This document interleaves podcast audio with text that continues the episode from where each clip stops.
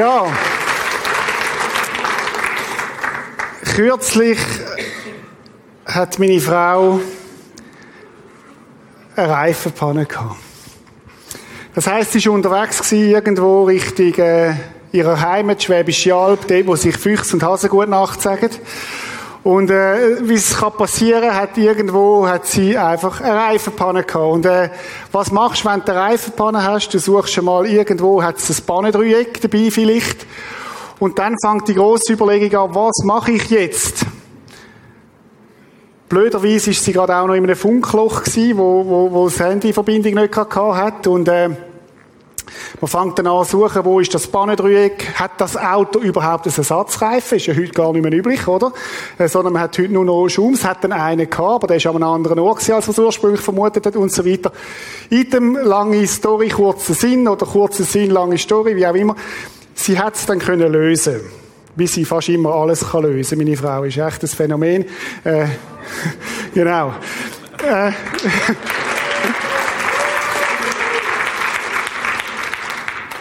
Tatsache ist, dass Bannen passieren. Und äh, dass wir uns in diesem Moment fragen, was muss ich eigentlich machen? Bannen gibt es auch in einer Ehe. Konflikt passieren in jeder Beziehung, in jeder Ehe. Es ist wie beim Autofahren. Das passiert einfach immer mal wieder. Egal welche Marke du fährst, es passiert. Und so ist das auch in der Ehe. Bannen gehören dazu. Meine Frage heute Morgen ist, bin ich vorbereitet auf den nächsten Konflikt? Weiß ich, was zu tun ist, wenn meine nächste Panne kommt, wenn die Luft irgendwo mal draussen ist? Oder wenn irgendwo etwas nicht mehr ganz stimmt. Heute Morgen möchten wir miteinander Folgendes machen. Ich habe ein Ziel heute Morgen. Wir möchten miteinander auf Meta-Ebene steigen und in einem friedlichen Zustand mal überlegen, wie streiten wir eigentlich in unseren Beziehungen. Oder normalerweise macht es nicht viel Sinn, wenn der nächste Konflikt da ist, dann zu überlegen, wie man streiten sollte. Sondern wir möchten heute Morgen mal proaktiv überlegen, so wie beim Auto solltest du überlegen, die nächste Panne kommt sicher, bin ich eigentlich gut vorbereitet. Interessant ist auch, dass beim Auto wir Schweizer top versichert sind, wir fast alle haben eine Pannenhilfe und so weiter. Bei den Ehekonflikten ist es ein bisschen anders. Viele Ehepaare haben sich nie überlegt, wie man streitet. Viele Ehepaare wissen das gar nicht. Jetzt habe ich noch meinen Drucker irgendwo noch dort. Genau. Merci vielmals. Viele Ehepaare wissen das gar nicht. Oder so ist das auch in unserer Ehe gewesen. Wir haben lange Jahre unserer Ehe nicht wirklich ein Konzept gehabt, wie wir streiten miteinander. Das heisst, nicht, dass wir nicht gestritten hätten. Wir haben schon gestritten. Nämlich so, wie es jeder von uns gelernt hat in seiner Herkunftsfamilie. Oder man kann ja das 20 Jahre abschauen, die wie streitet man. Und dann kopiert man Copy-Paste und so macht man es auch in der Ehe. Das Problem ist nur, du hast zwei Konzepte, wenn du geheiratet bist. Das von der Herkunftsfamilie von der Frau und das von der Herkunftsfamilie vom Mann. Und wie streiten wir denn eigentlich? Und heute Morgen möchten wir mal auf die Meta-Ebene stehen und miteinander überlegen, wie streiten wir eigentlich? Du kennst in der Regel die Art von Streiten, wo man bei dir die gestritten hat. Geris Cacera hat es so gesagt, Jesus ist in deinem Herzen, aber dein Großvater steckt in deinen Knochen. Wow, was für ein Satz. Oder was sie eigentlich da sagt, irgendwann im Leben wirst, kommst du an den Moment, wo du vielleicht Jesus persönlich in dein Leben einlatschst. Und dann wird vieles neu. Aber nicht alles. Vor allem nicht auf einen Schlag. Das heißt, Ganz viel vom DNA von unserer Herkunftsfamilie lebt in meinen Knochen. Ich habe zwar Jesus in meinem Herz, aber zum Beispiel, wie ich streite, das habe ich nicht bei Jesus gelernt, sondern bei meinen Eltern, in meiner Herkunftsfamilie. Und so lebe ich, bin zwar Christ, ich habe Jesus in meinem Herz, aber in meinen Knochen ist mein Großvater. Weil man nämlich in dieser Linie gestritten ist. Und jetzt ist wichtig, mal zu verstehen, mal anzugehen, einen Schritt zurück, zu machen. Wie haben wir eigentlich gestritten bei uns in der Familie? Mich absolut Sinn, mal angehen, zu überlegen, wie haben eigentlich meine Eltern gestritten miteinander. Und ich kann da fast garantieren, dass du gleich wirst streiten, wie deine Eltern gestritten haben. Heute Morgen möchten wir einen Schritt weitergehen und sagen, was ist eigentlich das DNA von dieser neuen Familie?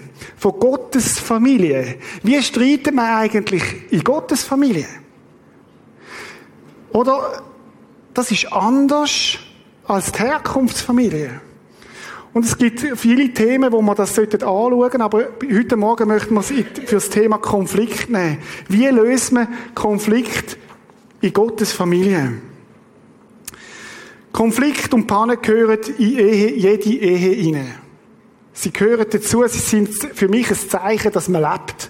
Oder wenn du keinen Konflikt mehr hast, dann gibt es drei Möglichkeiten in der Ehe. Entweder bist du schon im Himmel, gewisse Ehen sind himmlisch, oder dein Ehepartner ist tot, oder die Ehe ist tot und man hat sich gar nichts mehr zu sagen, man geht aus dem Weg. Ich habe vor einigen Jahren mit einem Evangelist hat in seiner Predigt gesagt, er hätte nie einen Streit mit seiner Frau. Ich habe ihn dann gefragt, wie viele Wochen dass er im Jahr weg ist. Hat er gesagt, etwa 40 Wochen. Dann habe ich gesagt, okay, easy. Aber das ist nicht, nicht das Übliche. Vermutlich ist er viel auch ausgewichen. Die Frage ist, wie gehen wir mit unseren Konflikten um? Unseren Ehe. Wie lösen wir Konflikte auch? Es gibt ja verschiedene Modelle. Man kann zum Beispiel Konfliktlösungsteppich unter den Teppich kehren, oder? Man kann sagen, ja, Problem unter den Teppich, wir haben gar kein Problem, irgendwann löst sich's von allein, kommen neue Themen auf den Platz und dann ist es irgendwo erledigt. Man kann schmollen, man kann sich Vorwürfe machen, man kann laut werden, man kann sich anfangen verachten und verurteilen, Mauern aufbauen. Es gibt ja alle möglichen von Konfliktmöglichkeiten. Und ich habe im, im Schaffen, auch in der Seelsorge, mit vielen Paaren gemerkt, ganz viele Paar überlegen sich gar nicht proaktiv, wie wir eigentlich wollen streiten miteinander. Und ich will heute Morgen die Frage bewusst einmal da in den Raum stellen, weil ich glaube, es ist wichtig, dass wir miteinander überlegen, wie wollen wir eigentlich streiten. Was habt ihr in eurer Ehe für ein Konfliktlösungsmodell? Vielleicht habt ihr ein Konfliktmodell, aber kein Lösungsmodell. Und heute Morgen möchten wir da mal anschauen. Gilt übrigens auch für Singles. Auch Singles haben Konflikt. Der Salomon weiss mal, er sagt es so, Sprüche 27, der Kluge sieht das Unglück voraus. Die nächste Reifenpanne kommt. Die nächste Konflikt in deiner Beziehung wird kommen. Und bringt sich in Sicherheit. Ein Unerfahrener rennt mitten hinein und muss die Folgen tragen. Unerfahren wäre zum Beispiel frisch Verliebte, die sagen, uns passiert das doch nie. Ich habe meinen Eltern gesagt, in meinem ersten Freundschaftsjahr, ich gesagt, ah, dass ihr so viel streitet. Mir, mir, das kommt bei uns nicht vor. Und irgendwann hast du dann geheiratet und hast dann gemerkt, oh, es gibt es auch bei uns. Ein Kluger sieht das Unglück voraus. Das heisst, doch nichts anderes, als er tut sich vorbereiten. Er macht sich Gedanken prophylaktisch, wie wollen wir eigentlich unsere Konflikte angehen. Meine Frage heute Morgen, bist du vorbereitet für den nächsten Konflikt in deiner Partnerschaft? Ich möchte als erstes eine theologische Grundlage legen von dem. Was ist eigentlich Gottes Streit-DNA? Oder in der Familie von Gott, wie streitet man denn eigentlich? Oder der Großvater in den Knochen, das kennen wir. Aber was ist denn eigentlich die Art von Jesus Nachfolger?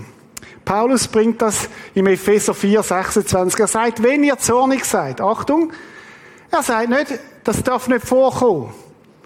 Er geht sogar davon aus, dass wir verrückt werden. Zorn ist eine Emotion. Zorn zeigt etwas, da ist etwas passiert. Und jetzt Achtung, die Emotionen sind nicht primär vom Teufel, sondern Emotionen sind etwas, wo wir die uns etwas sagen wollen. Und oft redet Gott auch durch die Emotionen. Und ich glaube, da müssen wir gesund werden an dem Punkt. Emotionen dürfen sein und wir müssen anschauen. Weil die möchten uns etwas sagen. Zorn ist eine Emotion. Ist übrigens interessant, ich habe Statistiken gesucht, äh, wie viele Paar streiten sich. 95 Prozent heisst, von allen Paar streiten sich. Ich glaube keiner Statistik, die du nicht selber gefälscht hast. Ich weiß nicht, ob das stimmt. Äh, aber laut Statistik ist das so. Und was sind denn Gründe zum Streiten? Platz 5, 22 Prozent streiten sich wegen Autofahren. Ah, ich gehöre auch zu denen. Ich äh, bin ein schlechter, ich bin ganz ein schlechter Beifahrer. Wir haben das Problem müssen lösen bei uns. Ich sage euch nicht wie, aber wir haben es gelöst. äh, Wir haben kein zwei Auto, das ist nicht. Platz vier äh, beim Streiten ist Familienthematik. Wo verbringen wir welche Weihnacht zu welchem Zeit? Achtung, das wird kommen in der nächsten Woche, wenn es nicht schon da ist. Oder müssen wir so lange bei deiner Familie sein? Und so weiter. Wer, wo ist mir was? Familienthematik ist ein Streitgrund. Platz drei Finanzen. Offensichtlich, wieso gibst du so viel aus für das und du für das und wie machen wir das? Finanzen ist ein Streitpunkt. Platz zwei Mangelnde Aufmerksamkeit. Oder wenn es deinem Nachbar zuerst auffällt, dass deine Frau eine neue Frisur hat, hast du ein Problem.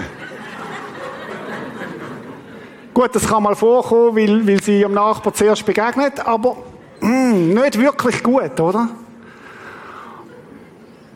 Oder wenn es dir als Frau nicht auffällt, dass sich der Mann besonders Mühe genommen hat und die Maschinen am Sonntagmorgen schon ausgeräumt hat und es ist einfach selbstverständlich, kann sein, dass mangelnde Aufmerksamkeit da ist. Übrigens, wieso setzt man es eigentlich bei den Frauen immer voraus, dass sie das machen? Wäre ja noch eine andere Frage, oder? Auch dort könnte man mal als Mann Danke sagen für das, was die Frauen tun dort. Platz eins. Platz eins von der Diskussion ist Unordnung. Socken, die rumliegen, oder? Unterhosen, die nicht am richtigen Ort sind. Weiss ich was, äh, Zahnpasta, wo man falsch ausgedruckt hat. All die kleinen Sachen, das sind Anlässe zum Streiten.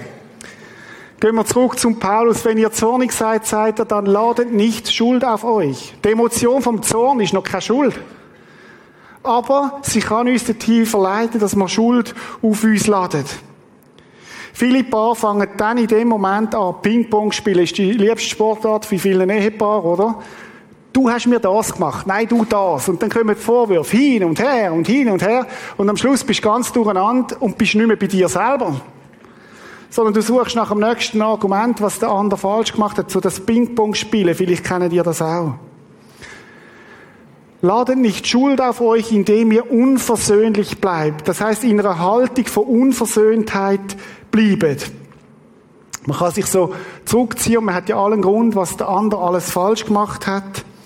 Paulus sagt, hey, bliebe nicht unversöhnlich und dann sagt er, lasst die Sonne nicht untergehen ohne dass ihr einander vergeben habt. Was meint er mit dem? Paulus meint nicht, dass wenn du zu Abend am 7. einen intensiven Krach gehabt hast, dass jetzt ja noch einen Stress hast, weil am 10 ab 7 die Sonne untergeht, dass jetzt ja das noch kannst lösen Das meint er nicht.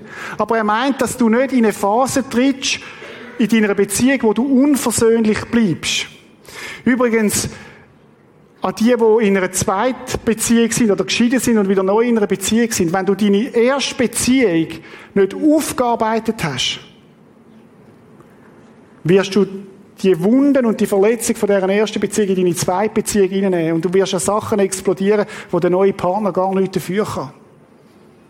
Beobachte das immer wieder wo du plötzlich merkst, jetzt reagiert, ist eine Reaktion da, wo gar nicht passt zu dem, was war, hat zu tun mit unversöhnlich in einer anderen Lebensphase. Ich kann übrigens auch auf Töchter mit Vätern zurückgehen oder Söhne mit Müttern. Aber das meint, dass wir diese Phase sollen bearbeiten Dass wir nicht sollen zunen untergehen, sondern dass wir den Konflikt angehen. Unserem Konflikt stellen. Oder was machst du als erstes, wenn du eine Platte hast? Du holst ein Bahnendreieck führen. Und ich möchte euch aufgrund von dem Bahnendreieck einiges erklären über das, wie Gott sich das Ganze vorgestellt hat. Normalerweise leben Männer und Frauen eine Beziehung, die nur zwischen ihnen beiden besteht. Wenn man frisch verliebt ist, ist das relativ einfach, oder? Man sieht alles rot oder rosarot und es ist alles gut und Kommunikation fließt und, und, äh, Sommerflügel fliegen hin und her und es ist alles gut. Das ist auch das Konzept von Menschen, wo Gott nicht kennen. Das Konzept heißt nämlich, mein Partner muss mir alles geben. Mein, mein Partner muss mich glücklich machen. Ich persönlich halte das für ein absolutes Fehlkonzept. Ich glaube, das ist der Grund, warum es so viele Scheidungen gibt. Weil wenn dein Partner dich nicht mehr glücklich macht, dann hast du ja ein Problem. Dann was musst du machen? Du musst einen neuen Partner suchen, der dich wieder glücklich macht. Aber es ist eine absolute Überforderung. Wenn meine Frau meine tiefsten Bedürfnisse muss stillen, dann mache ich sie zu einem Götz. Wenn meine Frau dazu verantwortlich ist für das Glück von meinem Leben, dann ist das eine absolute Überforderung und umgekehrt genauso. Ich kann im tiefsten meine Frau nicht glücklich machen. Und jetzt kommt das Konzept von Gott. Das Konzept von Gott ist, ist, dass wir nicht nur eine zweidimensionale Beziehung haben, sondern eine dreidimensionale. Das heißt, dass Gott in meinem Leben und im Leben von meiner Frau im Zentrum steht. Eine Dreiecksbeziehung im besten Sinn. Und Gott ist nicht einfach der Dritte in dem Bund, sondern Achtung, er ist die wichtigste Person in unserer Beziehung, ist Gott. Das ist ganz ein anderes Konzept. Die wichtigste Beziehung unserer, unserer Ehe ist Gott. Wie funktioniert denn das? Normalerweise hast du Kommunikation auf dieser Ebene. Aber wenn Gott reinkommt, dann heißt das, jeder von uns lebt eine eigenständige Beziehung mit Gott. Das heißt, meine Frau hat eine direkte Beziehung zu Gott und in der erst ihren Liebesdank fühlt sie primär da. Primär da. Und ich genauso weil, ich, weil es sonst zur Überforderung wird. Das heißt, meine ersten Dank, meine Bedürfnisse, meine tiefsten Bedürfnisse von Annahme, von Liebe, von Anerkennung, stille ich bei meinem Gott. Und meine Frau macht es ebenso. Jetzt musst du mal schauen, was passiert, wenn sie Gott näher kommt und ich Gott näher komme, kommen wir miteinander auch näher zueinander. Das heißt aber, ich muss eine eigenständige, ich darf eine eigenständige Beziehung mit Gott leben. Mein Liebesbedürfnis darf ich bei Gott stillen. Darum bin ich überhaupt kein Freund von diesen Konzepten, die heißen, du bist verantwortlich, dass dein, der Liebesdank von deiner Frau oder von deinem Mann gefüllt wird. Was ist das für eine Überforderung? Ist Götze dir ein Spur? Du kannst deinen, deinen Partner zum Götz machen, wo dir alles muss geben und wehe, gibt's dir nicht. Da kommt ein Druck auf in der Beziehung, da kommt, da kommt Stress auf. Wie entlastend ist denn das, wenn ich weiß, meine Frau hat eine Quelle, die nie versiegt und ich habe sie genauso. Das ist das Erste. Schauen wir mal Kommunikation an. Oder ich kann von Mann zu Frau kommunizieren und von Frau zu Mann. Das ist das Normale. Aber ich kann auch mit Gott über meine Frau reden. Meine Frau kann mit Gott über mich reden. Und das ist wie eine Kläranlage. Ich kann Gott sagen, was mich nervt, was mich stresst. Ich kann das oben durch kommunizieren. Ich muss nicht immer eins zu eins da reden, sondern ich kann aufs oben durch kommunizieren. Und Gott filtert dann schon. Ich kann zu Gott gehen mit meinen, mit meinen Bedürfnissen, auch mit meinen Nöten, mit meinen Ängsten und ich kann es ihm sagen. Natürlich kann ich auch so kommunizieren, aber es gibt wie noch einen zweiten, einen zweiten Weg. Unsere erste Verantwortung Unsere Ehebeziehung ist unsere Beziehung zu Gott. Die erste Verantwortung in deiner Ehe ist nicht deine Beziehung zu deiner Frau, sondern deine Beziehung zu Gott. Und es ist übrigens auch eine Hierarchie drin in dem drin. Gott steht drüber. Er ist übrigens auch der, der die Ehe erfunden hat. Er ist der, der Master von der Ehe, der gesagt hat, es ist nicht gut, dass Mann und Frau allein sind. Ich tue sie zueinander, ich stelle sie zueinander. Und je mehr, je klarer ich in meinem Leben Gott den Platz gebe, als Mann und als Frau, je entlastender wird das für meinen Ehepartner. Wie ist denn Kommunikation? Nochmal. Unten kann ich alles Gute kommunizieren. Lob, Anerkennung, was, ich, was mir auffällt, die neue Frisur und, und weiß ich was alles. Und oben durch kann ich das kommunizieren, was mir schwerfällt wo mir Mühe macht. Das heißt nicht, dass ich das einem Partner auch mal sagen darf, aber ich darf es primär über Gott tun. Alles, was ich mir an Veränderung wünsche vom Partner, darf ich Gott sagen. Und es ist so wie eine göttliche Kläranlage, wo oben durchgeht. Wir sind ja jetzt beim Thema Konflikt. Was passiert denn bei einem Konflikt? Oder bei einem Konflikt haben wir ein Problem auf deren Ebene. Bei einem Konflikt in der Regel verlässt du dich selber und es, es fängt an, sich mit dem, mit dem Gefühl und den Aussagen vom anderen zu beschäftigen. Und die kommen sich unnäher und es gibt so ein, ein Durcheinander. Vielleicht kennst du das. Und man ist plötzlich nicht mehr bei sich selber, sondern man ist beim anderen und was der denkt und du hast das sowieso so gemeint und man interpretiert ganz viel in anderen und man ist nicht mehr bei sich. Das ist ein Konflikt. Ich habe eine Definition gemacht von Konflikt. Ein Konflikt ist ein entgleister Dialog. Oder es funktioniert nicht mehr auf deren Ebene. Und das ist Problematik bei einem Konflikt. Was können wir dann machen, wenn wir einen Konflikt haben? Ich will jetzt euch vier Schritte zeigen, wie man ein Konfliktlösungsmodell kann angehen auf, auf Basis von dem Ehe-Dreieck. Vielleicht hast du schon ein Konfliktlösungsmodell in deiner Ehe, dann ist das gut, dann, wo verhebt. Ich möchte dir einfach eins zeigen und ich habe, mein Gebet ist, dass heute Morgen viele Ehepaare da innen und auch im Kino wie eine neue, eine neue, neue Art lernen, wie sie könnten miteinander in Zukunft Konflikt lösen. Malis und ich machen das seit einiger Zeit. Und es ist sowas von entlastend, dass wir uns in einer friedlichen Zeit überlegt haben, wie wir miteinander Konflikt lösen. Wo wir sagen, das ist unsere Art, wie wir Konflikt lösen. Und das hilft im Fall extrem. Weil wenn dann Panne da ist, dann musst du nicht zuerst schauen, haben wir überhaupt Schraubenzieher und einen Schraubenschlüssel und wo ist das Ersatzrad und wie überhaupt und bist ganz durcheinander, sondern können wir unsere Checkliste führen und sagen, so lösen wir Konflikt. Erster Punkt, wir stoppen die Diskussion und ziehen uns zurück. Jeder Partner hat das Recht, in einer Diskussion zu sagen, stopp. Jetzt geht's mir zu weit, jetzt ist es zu viel. Und das ist eine Abmachung, die man trifft miteinander. Und wenn der eine Stopp sagt, dann lange das. Dann, dann ist das wie ein Kodex, wo man sagt, okay, Stopp ist Stopp, jetzt stoppen wir Diskussion. Epheser 4, 26, lasst die Sonne nicht untergehen, ohne dass sie einander vergeben hat, meint, hey, wir haben einen Konflikt. Einen erkennt es als das und sagt Stopp. Und dann passiert eine Entflechtung. Das ist der zweite Schritt. Jeder sucht Gottes Nähe und redet mit ihm über den Konflikt. Das heißt, jeder geht zurück auf seine Ausgangsposition. Wir tun uns bewusst entflechten, auch örtlich. Wir gehen auseinander. Ich, für mich, ich muss meistens dann einen Spaziergang machen, ich muss mich dann abreagieren irgendwie, weil die Emotionen hoch sind und mir hilft's, dann mich schnell zu bewegen. Andere machen Sport in dem Moment oder, oder brauchen einfach Stille oder gehen irgendwo einen Kaffee trinken. Und es ist eine einseitige Konfliktlösung, die jetzt passiert. Achtung. Ja, geht denn das? Ja, das geht. Du gehst zurück auf deinen Platz und bist einmal nur bei dir.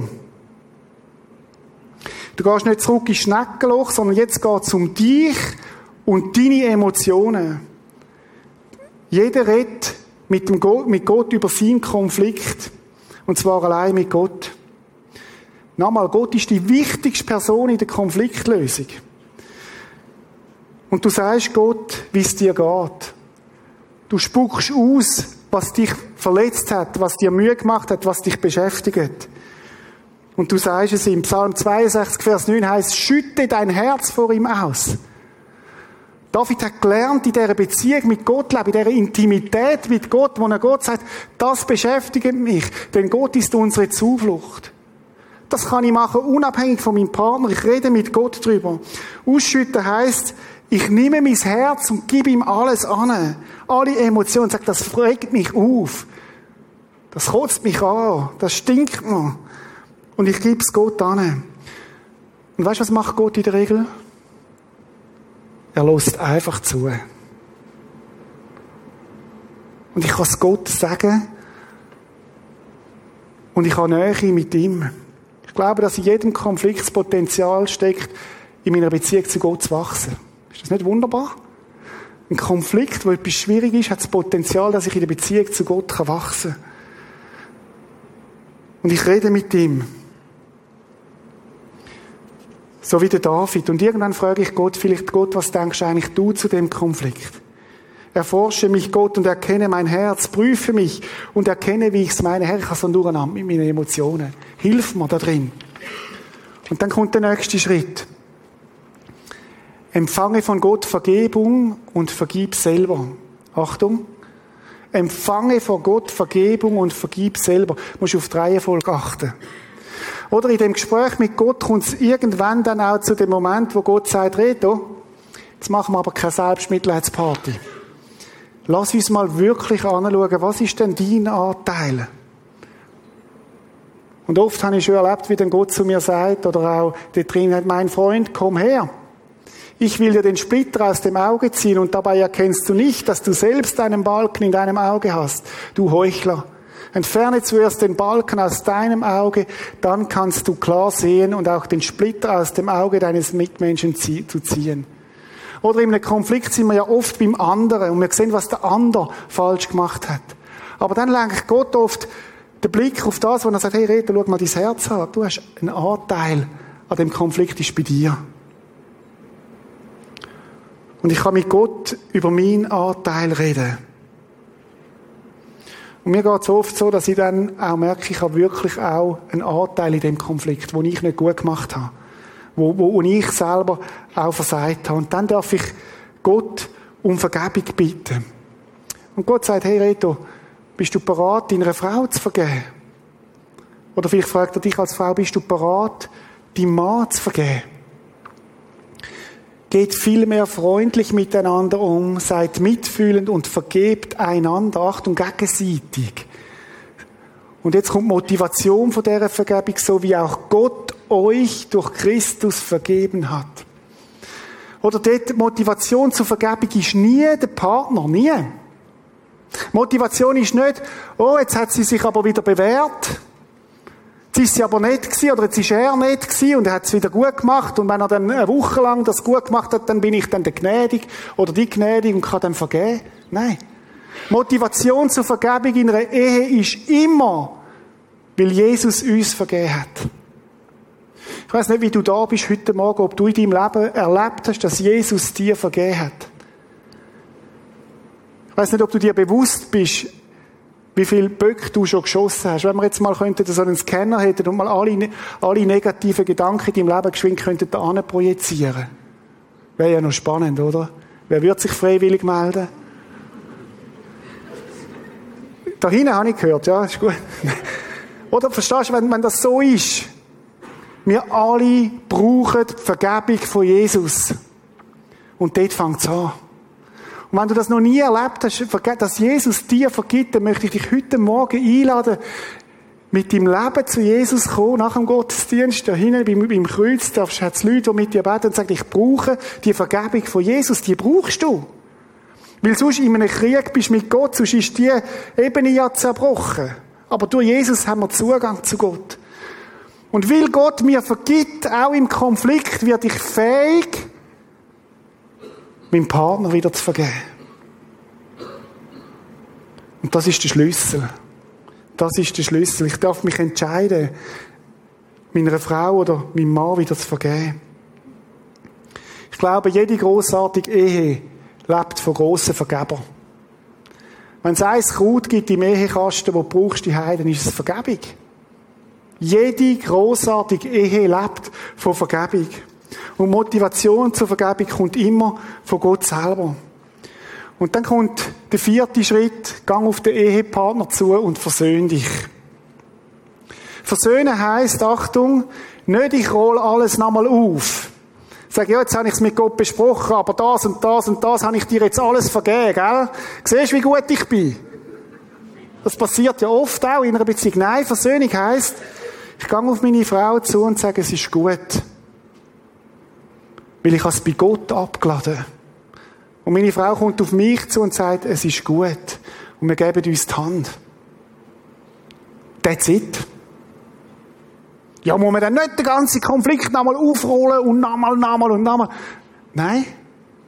That's it. Wichtig ist, es braucht jede verschiedene lange Zeit bei so einem Konflikt. Ein braucht länger zum bearbeiten als der andere und das darf sein. Ist wie bei der Zugbrücke. Man kann sie wieder runterlassen und am anderen signalisieren, du, für mich ist es im Fall wieder gut. Und es ist wichtig, dass die Signalisation kommt.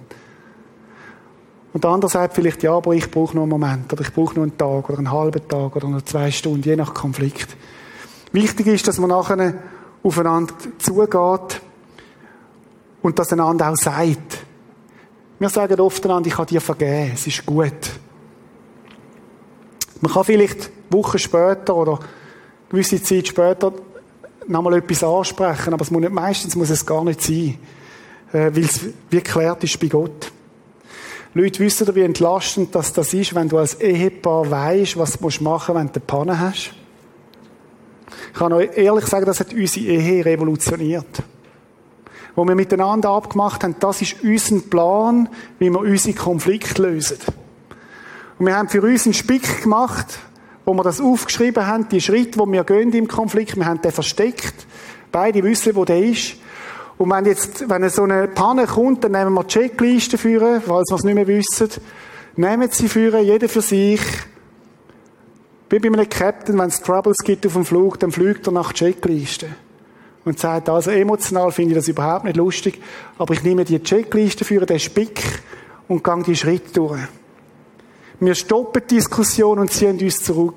Jeder hat das Recht, dafür Stopp zu sagen. Ist ja nicht immer bei jedem gleich. Ist manchmal schwierig für den anderen, weil dann der noch sagen will, was noch ist. Jeder sucht Gottes Nähe und redet mit Gott über seinen Konflikt. Einseitige Konfliktklärung. Das dritte ist, Empfang von Gott Vergebung und vergib selber. Ganz ein wichtiger Schritt. Dass ich selber wieder andocke bei Gott die Vergebung empfange und Vergebung auch zuspreche. Und dann gang auf den Ehepartner zu und versöhn dich mit ihm. Das Gleiche gilt übrigens auch bei Singles. Du kannst jeden Konflikt so bearbeiten. Einseitige Konfliktlösung ist möglich. Schaut, Reifenpannen und Konflikt passieren. Es gehört dazu. Wir sind Menschen, wir sind auf dieser Welt. Es ist, es darf sogar sein, ist gar nicht immer nur schlecht auch, wenn es das gibt. Tragisch finde ich, wenn wir nicht vorbereitet sind darauf. Wenn wir uns nie Gedanken gemacht haben als Ehepaar, wie wollen wir eigentlich streiten? Und mein, mein Gebet oder mein Wunsch ist, dass du nächste Woche einen Konflikt, nein. Mein Wunsch ist, dass wenn der nächste Konflikt kommt, dass ihr als Ehepaar vorbereitet sind, wie ihr den Konflikt lösen wollt. Und meine Aufgabe an dich für nächste, für diese Woche ist, dass du mit dem Ehepartner mal überlegst, auf der Metaebene, lass uns mal darüber diskutieren, wie wollen wir in Zukunft streiten miteinander. Ich bin überzeugt, wenn wir, wenn wir ein Modell haben, wie wir unsere Konflikte angehen können, das kann unsere Ehen total verändern. Da bin ich wirklich überzeugt. Und ich möchte euch fest Mut machen, vielleicht heute Nachmittag, vielleicht in dieser Woche, mal miteinander darüber zu diskutieren, können wir, haben wir eine Checkliste, wie wir vorgehen, wenn wir eine Panne haben? Ich kann euch sagen, es ist sowas von entlastend, wenn du weißt, ich weiß, wie ich meinen Konflikt mag und ich weiß, meine Frau macht es gleich. Und ich muss jetzt nicht als Mann mich verantwortlich fühlen, dass sie den Konflikt löst, sondern da ist Gott und sie in ihrer Verantwortung. Und wie entspannend ist es für sie, dass sie weiß, der Reto richtet sich neu auf Gott aus. Und, wir, und er löst den Konflikt mit Gott. Und wir wissen es voneinander, weil wir es abgemacht haben. Wir haben es bei uns sogar unterschrieben. Und dann gesagt, so lösen wir miteinander in Zukunft Konflikt. Schauen mal, ich weiss, wüsste nicht, wie wir das müssten machen in unserer Ehe, wenn wir Gott nicht hätten. Leute, wir sind so privilegiert als Christen, dass wir Gott in unserer Ehe haben. Wir müssen nicht das DNA von unserer Herkunftsfamilie leben, sondern wir dürfen das DNA leben von der Familie mit Gott. Jetzt ist es wie bei, bei allen diesen Sachen, es braucht das Trainieren. Oder wenn zuerst mal ein Reifenwechsel ist, Achtung, das wird nicht so schnell gehen, das wird Problem geben. Du wirst merken, oh, da, da, da, da bringe ich es noch nicht ganz an. Es ist ein Einüben, auch von dem. Und ich möchte euch Mut machen, in den kommenden Wochen das einzuüben. Respektive mal darüber zu reden, wie das angehen. Und dann, ich bete nicht, dass es schnell kommt, aber der nächste Konflikt wird kommen. Und dann euch daran erinnern, hey, wir haben ein neues DNA, wo wir mit Gottes Hilfe werden unsere Konflikte angehen. Konflikte müssen keine Katastrophe, müssen nicht in der Katastrophe enden. Wenn wir gelernt haben, Konflikt lösen, so wie es Gottes DNA entspricht. Lasst uns eine Zeit haben, einen Moment, wo jeder von uns vor Gott ist mit dem Thema. Und nachher möchte ich gerne noch beten.